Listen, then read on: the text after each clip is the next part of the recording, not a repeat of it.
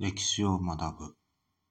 歴史とは過去を振り返って今に生かし、より良い明日を築く学問です。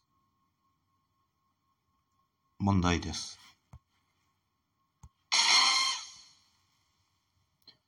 国家や社会の構成員ですが、政治に対して自由に発言できる人々のことを指します。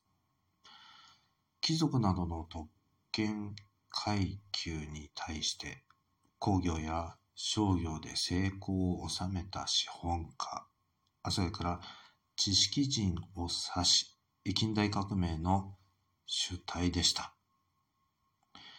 現在でも主体的に政治や社会に発言する人々を指すときに使われることが多い漢字2文字。それを答えなさい。thinking time です。ちょっと文章は長いですが、答えは2文字、漢字2文字です。わかりましたか？それでは答えです。答え、市民。国家や社会の構成員。国家の構成員といえば国民。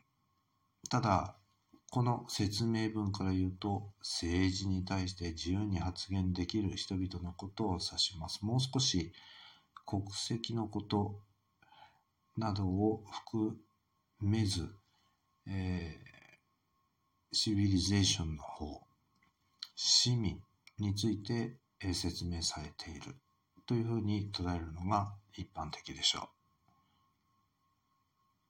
う。それでは次回までごきげんよう。